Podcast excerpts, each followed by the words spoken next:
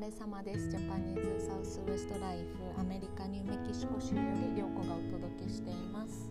えこのポッドキャストは10分ぐらいニューメキシコ州の生活などに話すなどについて話す番組で、えー、ジャパニーズサウスウエストライフというブログもやっています。あの前回の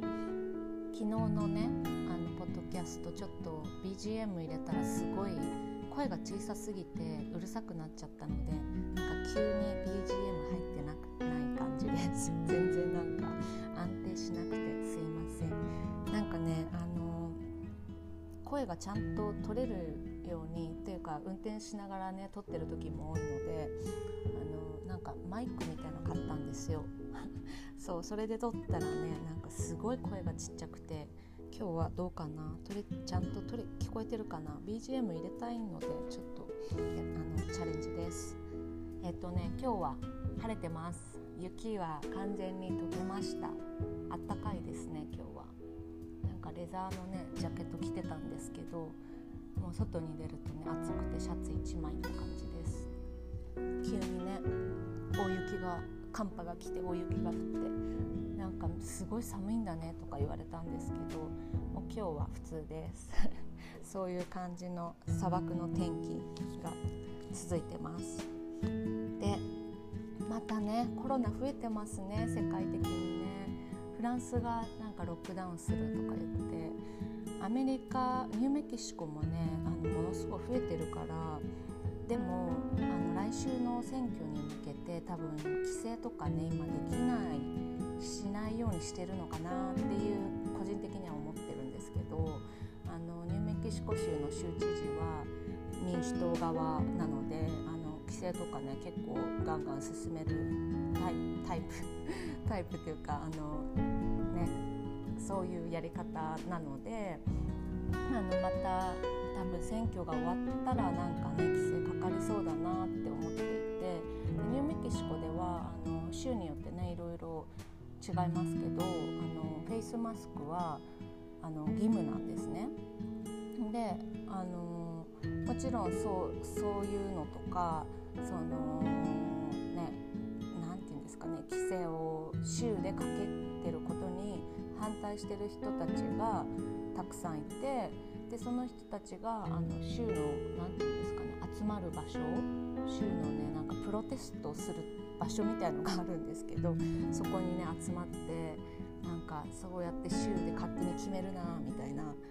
集会をねアルバカーキでもやってるしサンタフェでもやってるみたいですね。でも選挙が終わってまだ1日の感染者数とかが減らなかったら多分何かしらね動くんじゃないかなってこういう世界的にそうまたそういう流れになってきてるのでそうじゃないかなって思ってますね。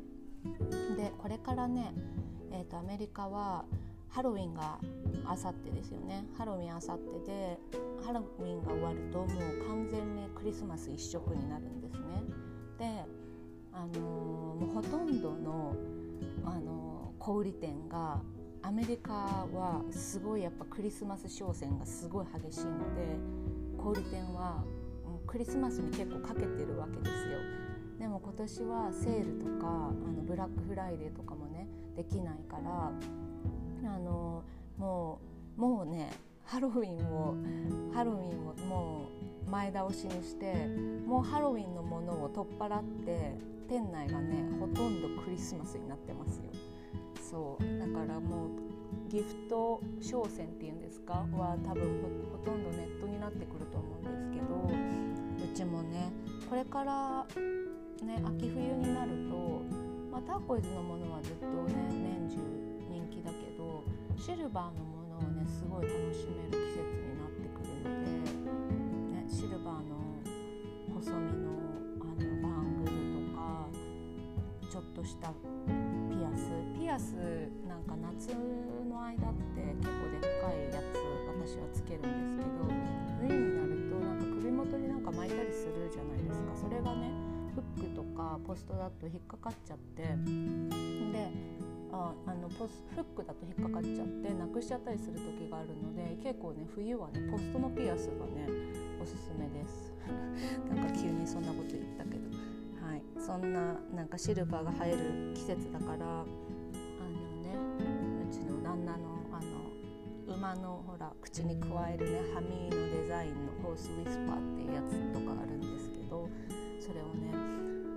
あのオーダーしたりとかそそんな感じになってしています今はね。